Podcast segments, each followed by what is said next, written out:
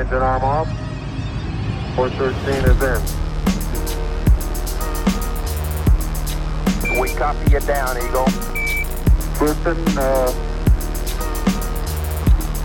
Tranquility Base here. The Eagle has landed. Roger, Twin Tranquility. We copy you on the ground. You got a bunch of guys about to turn blue. We're breathing again. Thanks a lot. Eminencia del hip hop venezolano, uno de los mejores raperos que ha dado el habla hispana. Es abogado. Si todavía no lo conoces, estás llegando tarde.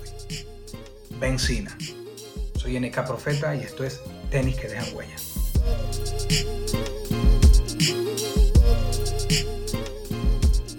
sabes que aquí los paisas, no solamente los países de acá, los paisas son muy, muy acogedores, ellos, ellos te dan mucho la bienvenida, son muy serviciales.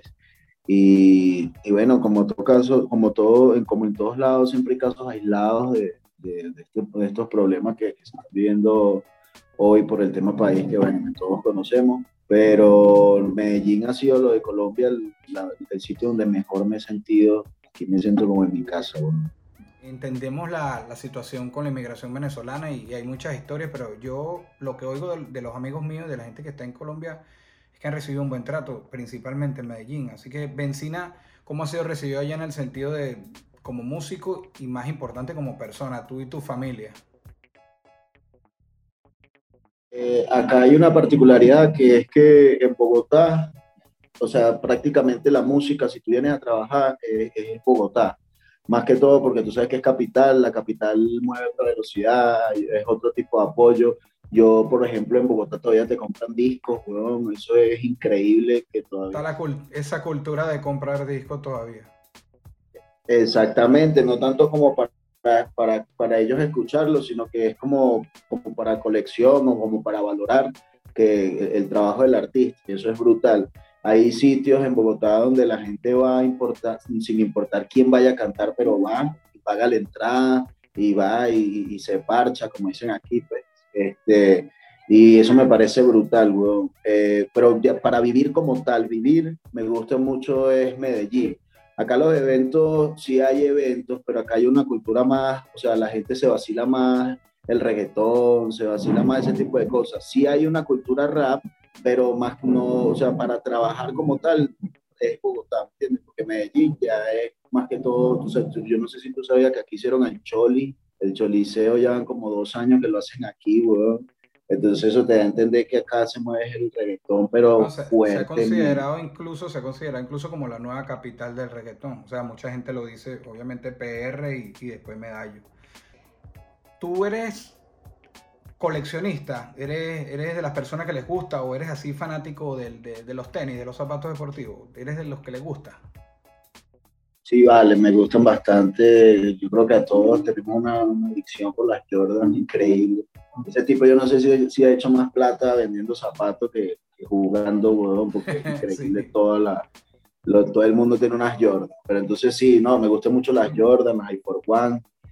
Eh, son los que más utilizo ahorita eh, tienes, eres así como que tengo tantos ahorita o, o, o, compras para usarlas por temporada o eres de los que no se las quiere poner nunca porque no las quieres ensuciar. ¿Cómo más o menos cuidas eso de, de los zapatos? Yo soy un poco así al principio y hay un punto que es como que ya las empecé a usar y ya por ahí para abajo.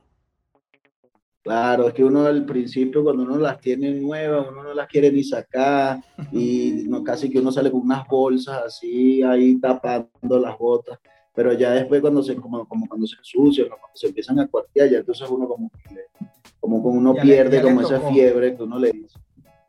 Sí, sí, sí, total. Una, una, fiebre que uno tiene cuando los tiene nuevos, pero, pero sí, yo creo que eso todos tenemos, cuando tenemos unos zapatos nuevos andamos todos que no queremos ni pisarlos. Bro.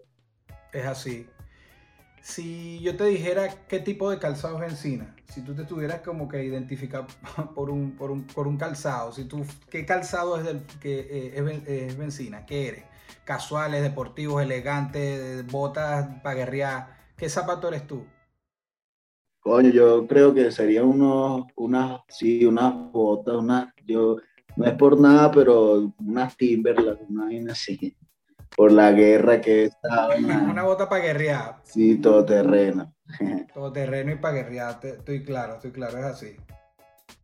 ¿Alguna vez siendo chamo, todavía somos chamos, pero siendo más chamo en esa época en Venezuela que, que bueno, que no todo el mundo tenía acceso, y, y todavía, pero que no todo el mundo tiene fácil acceso a, a los tenis, que, que son bien costosos, pero en esa época que estaban tan de moda en Venezuela que incluso te podían costar la vida, ¿soñaste con tener alguno y no pudiste y después de grande quizás lo tuviste o todavía sueñas con un modelo en específico en- en- a ese nivel que te acuerdes? Sí, weón, me acuerdo que desde que salió creo que era Sicario o William Pega, yo no me acuerdo, yo quería era la cebra. Y La yo cebra. nunca he podido tener esos zapatos. Sí, yo no, nunca he podido tener zapatos, hermano. Acá nunca los he visto, eh, a menos que los tenga que encargar. En Venezuela nunca, o sea, nunca los vi en ningún lado, nada. Este, pero las cebras eran mi, mi. O sea, a mi mamá no le gustaban zapatos así, pues. O sea, que eso eran zapatos de malandro que decían, no, esos son zapatos de malandro, pues. Sí. Pero a mí me un encantaban las cebras. Sí, era un peligro. Sí, de paso que era un lío. tú. Antes me mataban por zapatos. ¿Tú te acuerdas de esa época que Claro, y ahorita que tú nombraste sicario, yo me acuerdo por estas calles, rodillas, las usadas las Ah. punto negro, yo también con las punto negro enamorado en aquella época. La Punto Negra. Sí, Sí, la Entonces- Punto Negra de la época por estas calles. Yo me acuerdo todavía por estas calles. sí. O sea que todavía es algo que cuando te las tropieces, vas por ella. Sí, claro. Esa por, por la cebra, pues. Sí, Sí, la cebra, color, el color que sea, pero esa son, esa ha sido mi adicción, mi, mi fascinación de los zapatos, mi fantasía.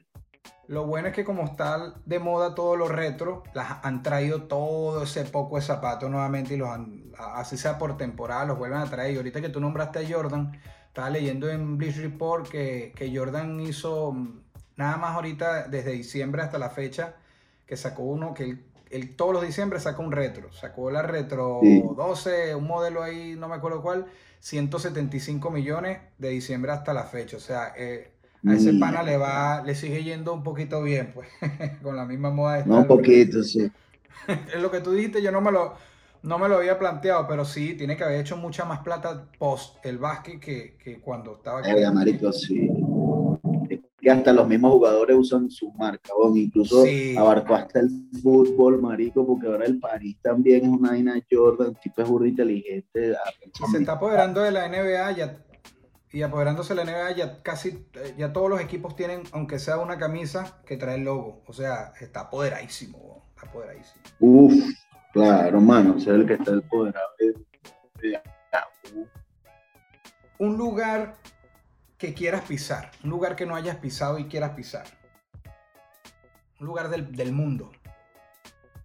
El, he querido ir siempre a España, weón, eh, no tanto por la música, mi papá era allá, de, de las Islas Canarias, y tengo familia allá, pero ese tipo de familia tú que no, uno nunca tiene contacto, ¿sabes? Entonces tengo como, unos tíos, unos primos, un tío que sí, que vive en Venezuela, que él era hermano de mi papá, están en Madrid, y siempre he querido al Bernabéu, o sea, yo no soy muy fanático del fútbol, pero coño, el Bernabéu es otra, cosa que siempre es como lo que querido conocer, y es que España es una plaza gigantesca de música, bueno, yo no sé si has tenido la oportunidad de, de estar allá, pero eso es brutal. Allá, los cantantes, la- el público, es como México, weón, tú, eh, con México pasa mucho que, que es una plaza tan grande que hay gente que nada más la conocen allá y son famosísimos y son Y les grandísimos, ¿no? Les basta con Y- su plaza. Sí. Por supuesto, les basta con Sí. su plaza y, no- y, así no lo conozcan en otro país, ya en México están apoderados.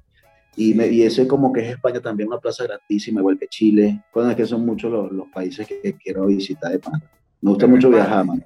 España, y sí, viajar, comer y viajar es de lo mejor, entre otras cosas, ¿no? Pero sería España entonces, donde quisiera Sí, España. pisar. Sería España. Si yo de abuso y todo te dijera ahorita que me mostraras qué zapatos tienes puestos, ¿harías ese, se puede o prefieres no? Claro. Vamos a ver cómo sale aquí con la cámara. Dale, como salga. Ahí Sí, se ve en suela naranja, el logo es naranja. No, yo tampoco es que me sé todos los modelos en Nike. One, pero Una Air. Force. El logo, el logo Nike lo tiene en naranja y en negro. En naranja pequeñito arriba y, y en negro en medio. Es como un rojo, es como un rojo, es como un rojo del de la gorra. Ok, ok, ok. Sabes que cada quien tiene como un estilo de zapato. Por ejemplo, a mí me gustan muchos zapatos, pero no todos me, me, me gusta como me quedan. O sea, me gusta, um, hay zapatos que me gusta a veces a otras personas y le quedan bien, pero a mí no. Entonces, no sé, me gustan siempre en botas. ¿no? No, no, están brutales y Air Force es Air Force. incluso de, entrada dijiste que eres, eres de, de Jordan y de Air Force y, y estoy contigo ahí. Este, si te tocara hacer un top 3 de zapatos, ya vamos a entrar en otros temas, pero de marcas.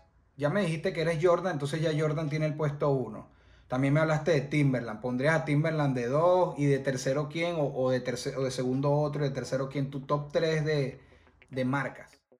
Coño, yo pusiera el Nike. Jordan, Nike y Timberland. Ahí está. Yo ese es mi top 3. Sí, sí, sí, es- está brutal y es, es lo que es, creo yo también. Yo siempre tendría Jordan 9, 9 Jordan ahí, 1, 2, 2, Uy, 1, no puede siempre. faltar. No, no puede. Hay, hay gente que no le gusta y bueno, se respeta, obviamente, pero hay gente que no, no es de Jordan y es como que, ¿qué pasó? Sí, yo, soy, yo soy muy deportivo, marico. Si fuera por mí, estuviese siempre vestido deportivo. Es, es más cómodo, brother, y, y es el estilo de uno, ¿sabes? Yo, yo entiendo que no, no es que la ropa defina que eres rapero y tal, pero muestra parte de la personalidad y mucha de la personalidad del hip hopper está en El perfil. deportivo. Es el perfil deportivo, sí. Mira. Un momento unboxing de, de, de, de destapar, pero no vamos a abrir una caja de zapatos, sino si tú tienes entre muchos talentos, habilidades eh, que tú tengas, si pudieras sacarte una de esos talentos, de esas habilidades, eh, una cualidad para entregársela a alguien, sea un familiar, un, un fanático, en el caso tuyo, ¿qué sería? ¿Qué, qué, qué te sacarías de ti y con gusto se lo entregarías a, alguien más, tu hijo, un fanático? ¿Qué cualidad, qué habilidad, qué, qué sacarías de ti con, con gusto lo entregarías? Yo creo que eh, lo más importante que, que, que podemos tener para ejercer cualquier profesión, cualquier cosa que hagamos, hermano, es como el, el compromiso, la, la, responsabilidad y el compromiso. Me iría más por el compromiso. Tú cuando estás como comprometido por algo, no, no, no te paras en excusas, no te, no te paras en pretextos, en nada, porque es el compromiso que tú, que tú estás mostrando. Yo creo que el compromiso sí se lo daría a, o sea, obviamente también sabiendo que a mí también me, me faltaría mucho, ¿sabes? Los errores que tenemos cada quien y, y, y por, las, por las cosas que, que nos, nos, faltan también en, en, muchas ocasiones para muchas cosas, pero yo creo que, que, yo daría más compromiso, daría lo que yo hago, lo que yo tengo y lo que yo siento de compromiso a, a la hora de que me apasione hacer algo, se lo diera a, a, pero no tengo que decir a la persona, ¿cierto? Sí. No, no, no, pero que sería ah. algo tuyo, sí, y eso es como darle valor a la palabra, ¿sabes? El compromiso claro. como... Y me parece brutal, me parece brutal. Sí, sí. A ver, ya, porque yo también estoy en esto nuevo y, y no tengo ahorita el, el, apoyo, no lo tengo aquí, entonces... Pues estamos experimentando acá. Estamos, sí, sí, y quería, como te lo dije, que fuese contigo, porque admiro demasiado lo que haces, brother, y... y Gracias. No vamos, a hablar, no vamos a hablar más, más que eso, te admiro. Gracias, hermano, igual. Hace rato te pregunté qué lugar uh, que deseas pisar, pero ahora, hasta el presente, un lugar que hayas pisado que te haya marcado por el motivo que sea, pero tú me puedes decir, eh, no sé, el hospital o la clínica donde recibí a mi hijo, por darte un ejemplo, no te quiero poner un compromiso, o el show claro. que hice en tal lado, un lugar que tú recuerdes, que te llegue, el primero que te llegue ahí, que tú, que tú sepas que te marcó. Mira, a mí nunca se me va a olvidar lo que yo pasé en el, en el aeropuerto de México, marico, fue una vaina súper, o sea, es un recuerdo que lamentablemente es desagradable, como también, te, también este, tengo recuerdos muy, muy bonitos de México, este, porque fueron varias las veces que fui para allá, pero yo nunca me voy a olvidar de esa vez que, que estuve en el aeropuerto y, y la pasé malísimo, weón, malísimo, malísimo. Yo creo que eso sí, eso nunca se me olvida, ese sitio en, como tal nunca se me olvida. ¿no? te dejaron entrar. Eso sí fue me dejaron situación. entrar, pero, pero fue el no mal sé. rato. Para quien no sepa, ese, ese mal momento, porque pudo ser algo bueno y estás trayendo a la mesa más bien un momento incómodo y me parece distinto. Claro. Porque fíjate que yo ya, sí, ya yo había ido en varias oportunidades a México, o sea, yo había ido dos veces. Entonces ya yo, a mí nunca me había pasado ni nada por el estilo. Y cuando fui esa vez que fui a la, a la, a línea 16, que era lo de batallas escritas, Sí. hermano, ya cuando yo llego, yo sabía que había algo raro, donde desde que yo llego así, el trato que, que cuando yo muestro el pasaporte, después cuando me mandan por, por una habitación, el trato que me dan ahí, después como me hablaba la, la, la- la que me estaba pidiendo los datos, que era una, supuestamente una de las abogadas encargadas ahí de hacer los filtros para ver quién pasa y quién no. Entonces la Había vaina era una súper... vibra, una vibra que ya no te Era daba- una vibra, sí, era una vibra súper loca porque cuando yo llego a la habitación éramos como ocho personas y todos éramos venezolanos. Entonces ya, ya, ya yo ahí lo vi como raro. Entonces pues, había una chama que, que la había invitado un amigo, yo no sé, y la chama tenía la carta de invitación y todo, y marico no, que porque ella tenía que tener fotos con la persona, que le quitaron los teléfonos a todos, huevón, y empezaron a revisarle los teléfonos. Yo tenía una laptop y no me la dejaron, o sea, me la quitaron, no me la dejaban usar eh, marico, una, una serie de, de irregularidades, porque eso, eso no tiene otro nombre. Y tuve también una, porque, o sea, ya a mí el evento me lo habían pagado, me habían pagado los pasajes y todo. Y obviamente tú sabes que en esos eventos que te hacen de un país a otro, tienen una cláusula como que si tú no asistes por tu culpa, Claro. entonces tú tienes que pagar incluso hasta el doble de lo que ellos te pagaron a ti. Pero yo estaba yo sabía que eso no era culpa mía, ¿entiendes? Este, este tipo, esta tipa no me está dejando pasar, huevón, porque tienes un peo ahí loco y, y esto no es culpa mía. Por eso yo le decía, chama, si tú quieres, devuélveme, huevón. O sea, si tú quieres, de una vez me devuelves. Yo, ya ven- yo no vengo para acá. Sí, lo quiero conocer. Claro, yo porque lo es conocí. humillante, ¿no? Me imagino que es humillante el, el momento. no Claro, sé. es que yo le decía, hermano, tú me estás tratando como un, como un ladrón, weón. Me estás tratando así como que no, que entonces, bueno, la discusión, de, obviamente, que, que se iba a generar. Y después, gracias a Dios, llegó otra persona, weón, que te- era como más consciente, que fue que pudo solucionar, pero yo salí de ahí cinco horas, weón, duré ahí. Yo duré Ah, cinco horas. mediodía, mediodía. Y entonces yo hablé aquí, porque tú sabes que para acá vino Nasty, Nasty Kila, y él también le pasó lo mismo, pero él duró nueve horas y a él sí lo devolvieron Allá en México. en México, weón, y después vi las Que ha, noticias. ha pasado, ha pasado con muchos compatriotas Sí. que, que para entrar a México hay gente como tú dices, yo fui un par de veces todo bien y hubo una en específico que se complicó, pues. Es que lo que yo no entiendo es eso, marico, y, y es que la, la, la xenofobia es un karma, mano, porque cómo tratan a los mexicanos en Estados Unidos, mano.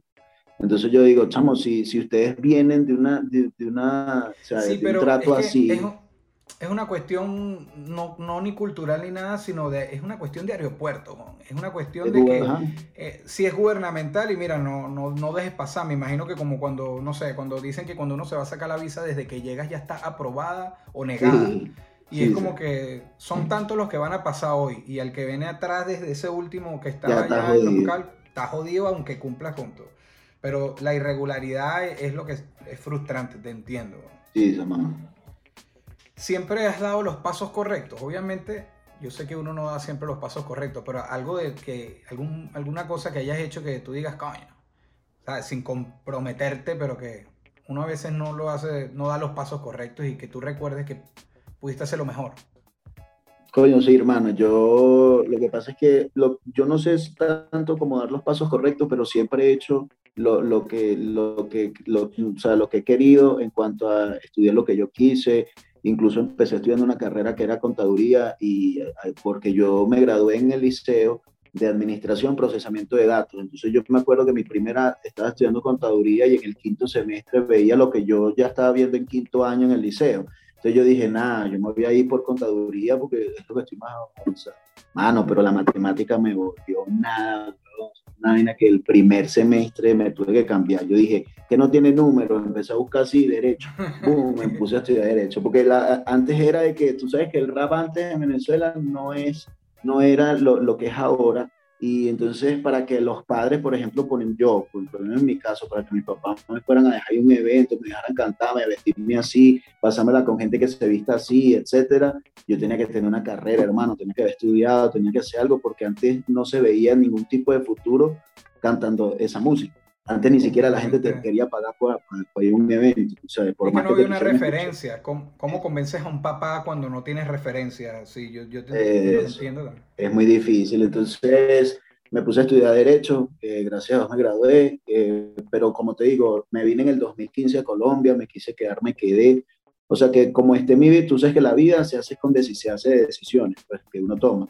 Eh, pero no puedo decir lo que, no sé si son los pasos correctos, pero lo que sí puedo decir es que no he tomado decisiones eh, con base a otras personas, ¿entiendes? Siempre todo lo que he decidido es lo porque yo lo he pensado así y si me he equivocado, obviamente, porque somos humanos, tenemos errores, pero ha sido por, las cosas que yo he querido en ese momento. Por eso, pero entonces con orgullo puedes decir que has, tomado tus decisiones, nadie ha tomado decisiones por ti. Exactamente, he hecho mi vida a mi manera. Eres el eh, rapero abogado, entonces.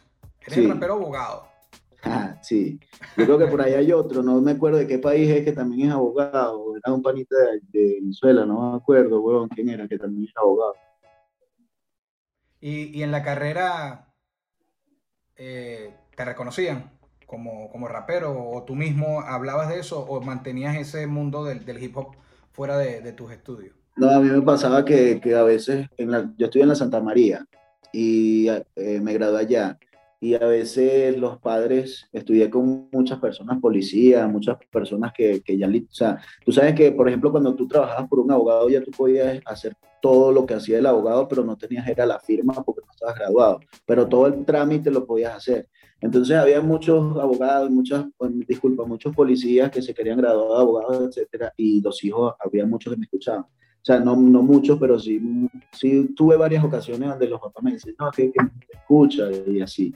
Y, y, antes de eso, antes cuando yo, o sea, yo estaba empezando a cantar, yo ya estaba empezando la universidad, yo me acuerdo que yo tenía pelo, huevón, todavía y me lo pinté amarillo, así como Eminem, y me iba vestido todo rapero y, la gente no me conocía, pero decía, no, este chamito, este chamo canta, hace algo. Y como yo estudiaba con puros viejos, porque sabes que la carrera de Derecho no, no es muy recurrente la, la persona que, que, sea un joven, un chamito, o si es un chamo está vestido porque viene del trabajo. Yo me acuerdo que yo a veces estudiaba, ajá, y yo no, yo me iba de mi casa para allá y a veces yo no estaba haciendo más nada sino puro estudiando. Tuve esa, como también esa, esa ventaja que, que, que, sí, me crié gracias a Dios desde que yo sí trabajaba, era para, para mis gastos, porque mi papá y mi mamá, weón, me pagaban prácticamente que todo, weón. Yo vivía allá en mi casa y yo no tenía esa preocupación que, que es ahora, que es pagar riendo, servicios, el hijo, los gastos. Sí. Es que crecer es un engaño total. uno quería crecer y ahora yo, ay, chamo, cuando uno estaba pendiente, los problemas eran tan insignificantes, pero bueno, son cosas que tienen que pasar. son cosas que ya uno quiere ser niño, hermano. Sí, total. ¿Cuál es el, el, el, un siguiente paso el siguiente paso que, quieres dar, bien sea en tu carrera o en tu vida? ¿Tienes algo así en mente, por lo menos que se pueda saber que estés trabajando para o estás llevando el día a día, que también es válido? Sí, mira, yo quiero, tú sabes que para llegar a metas grandes hay que ir haciéndose metas a corto plazo. Y la, mi, mi, mi objetivo ahorita, hermano, es el, el hip hop al parque. Este, quiero estar allí, weón, quiero también estar en el, en el altavoz, que es uno de los más importantes aquí en Medellín. Yo he estado ya en varios festivales de acá de Colombia, pero esos dos en particular son como mi, mi meta, hermano, para, llegar. Me parece que al Parque es uno de, de los festivales más grandes, si no del mundo latinoamericano, increíble de pana. En habla, hispana, en habla hispana yo no creo que haya algo más grande que eso. Creo que hay más de 120 mil personas el promedio que van para allá, bueno, una brutal. Que me parece que es como la graduación de cualquier, de cualquier rapero, hermano, independientemente de cómo llegues a cantar allá, de con quién hayas hablado o con quién hayas contactado, pero es lo que también me ha faltado, saber a quién entregarle por lo menos el show, ¿sabes? Todo ese tipo de papelerías que piden para esos festivales y que, y que y, no, tú sabes que en todos los países hay rosca, no voy a decir que aquí en Colombia también, pero, pero se, mueve, se, mueve, la misma dinámica, ¿sí me entiendes? Entonces, oye, se me ha complicado. hay un monopolio, en todas esas cosas siempre hay monopolio, sí. Eso, entonces, no, pero esa es mi meta ahorita. Eh, tengo, tengo por allí también, o sea, mi, mi, mi, meta fundamental, hermano, es seguir, seguir con la música, eh, independientemente de lo que esté haciendo pero la música eh, siempre va a estar allí porque o sea, indirectamente ha hecho muchas cosas por las cuales yo estoy aquí. Yo, o sea, yo vine a Colombia por la música. Eh, mi familia, yo siento que la tengo por la música. Es que ya todo lo que pueda conseguir acá en Colombia, yo lo voy a sentir que es gracias a la música, porque si no, si no fuera por la música no estuviese acá, no hubiese venido para acá. Completamente, es que hay que valorar que, que te lleve a lugares, aunque después en esos lugares tengas que resolver Eso. otras cosas, es la música la que te lleva. Estoy, estoy en la misma línea que tú. Han habido calzados, zapatos, tenis, que han marcado una época, ¿sabes? Como, como tú te acordaste la cebra, en Venezuela las punto negro, las diamantes, te marcan una época.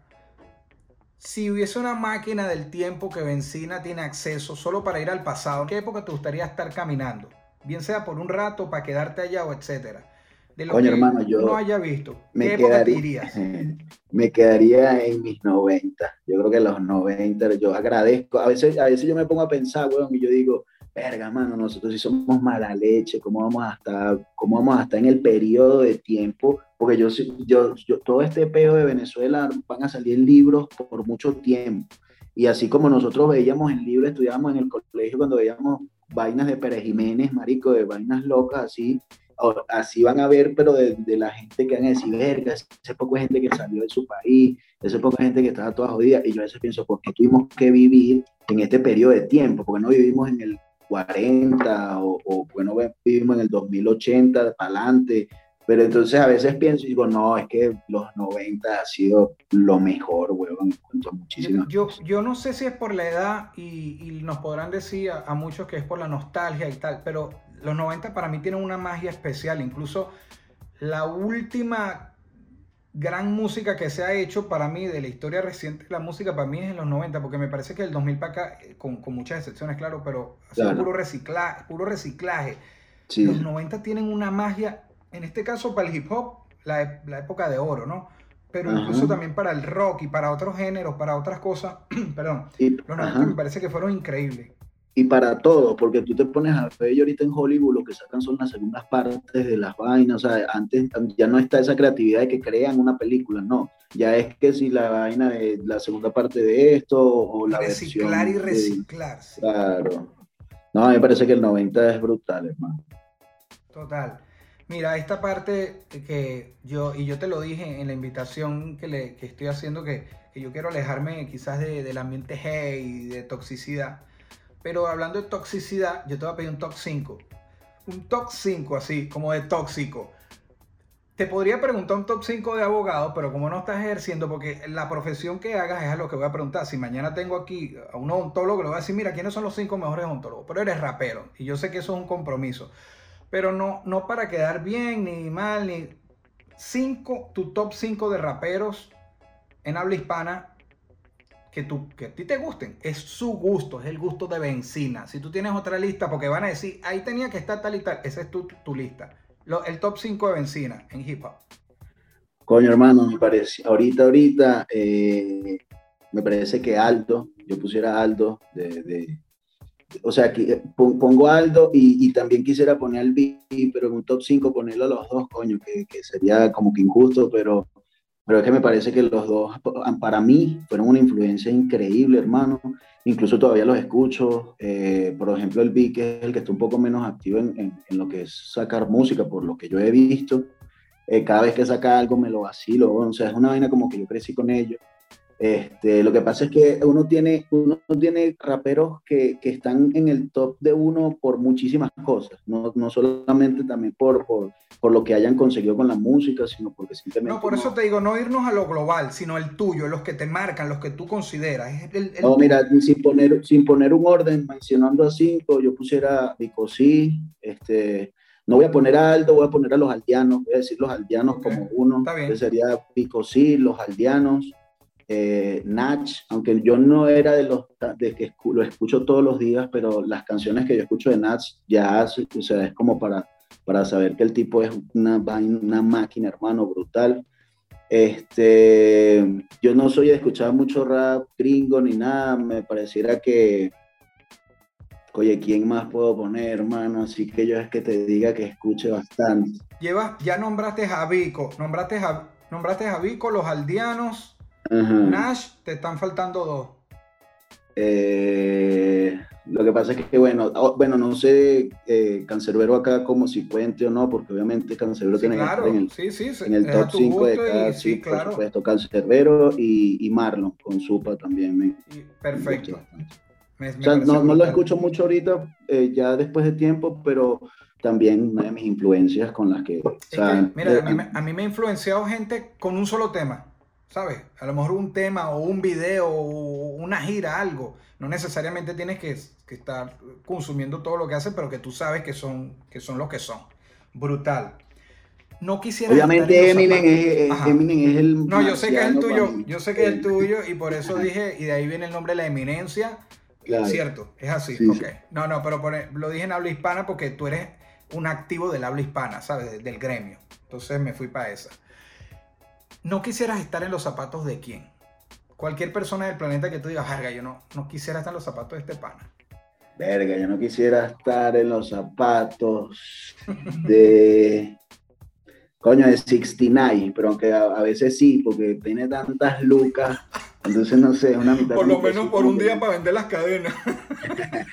Verga, chame, que ese tipo es una, una una exageración la cantidad de plata que tiene ese, ese chamo. No, es tan joven que, yo creo que le dio un choque así tener tantas lucas, marico, una loca.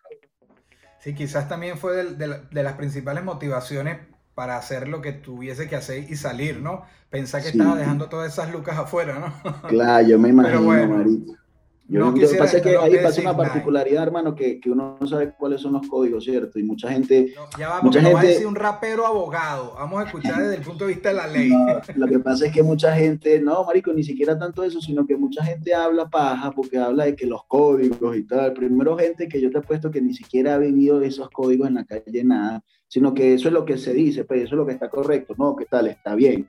Y, el, y ese dicho es un pajugo, está bien pero yo lo que digo es que hay que ver a muchos ahí sentados, ¿me entiendes? Como dijo... Es que lo mismo de ponerse en los zapatos, lo mismo está en sus zapatos, para ver que... Ajá, como dijo 50 que te vayan a meter a ti 80, 90 años preso por unos tipos que supuestamente, como dice él, que, que, como que estaban con la jeva de él o la mamá de la niña. O sea, influyeron muchísimas cosas que, que claro, mucha gente dice, nada, esos son códigos, códigos son códigos, pero yo quisiera ver a muchos ahí, ¿me entiendes? A, todos esos sobre todo los, los, que se ponen locos en las redes a, a defender el punto. Y entiendo que ambos puntos pueden ser válidos, pero los que se vuelven locos, yo si me hubiese comido, no, tuviese, tendrías que estar ahí, ¿sabes? Eso, tienes que estar ahí para ver qué coño hubieses hecho.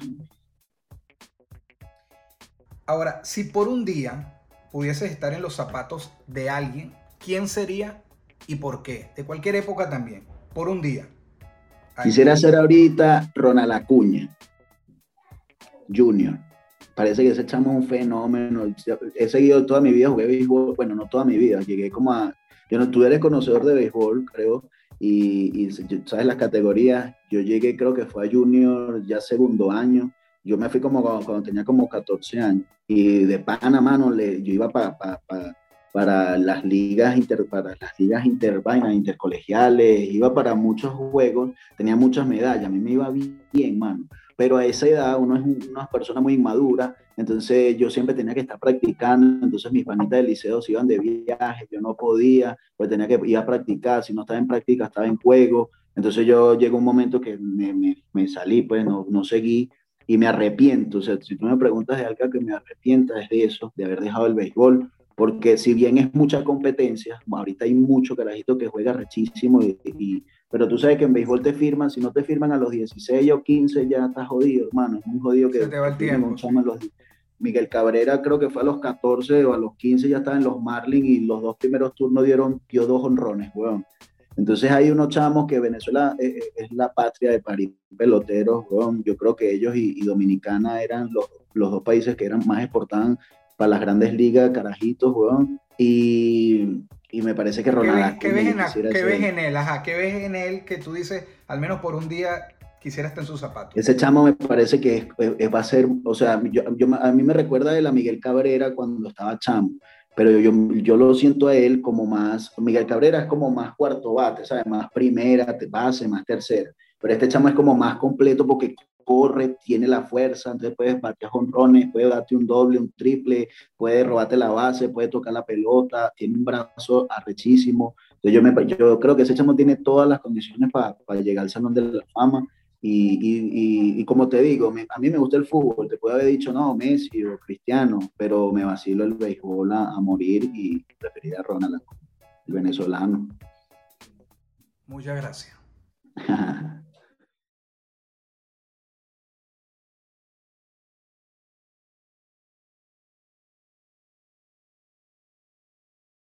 Esto fue una producción, fue una producción. El Corillo Inc. Distribución digital, campañas y crecimiento en YouTube y Spotify. Te inscribimos en Nazca. Trabajo con ellos. Escríbenos. Elcorilloin.com. DJ Pijama. Producción ejecutiva. Y para cerrar, este servidor. NK Profeta Under Family. Porque lo que importa de la huella es quien la dejó.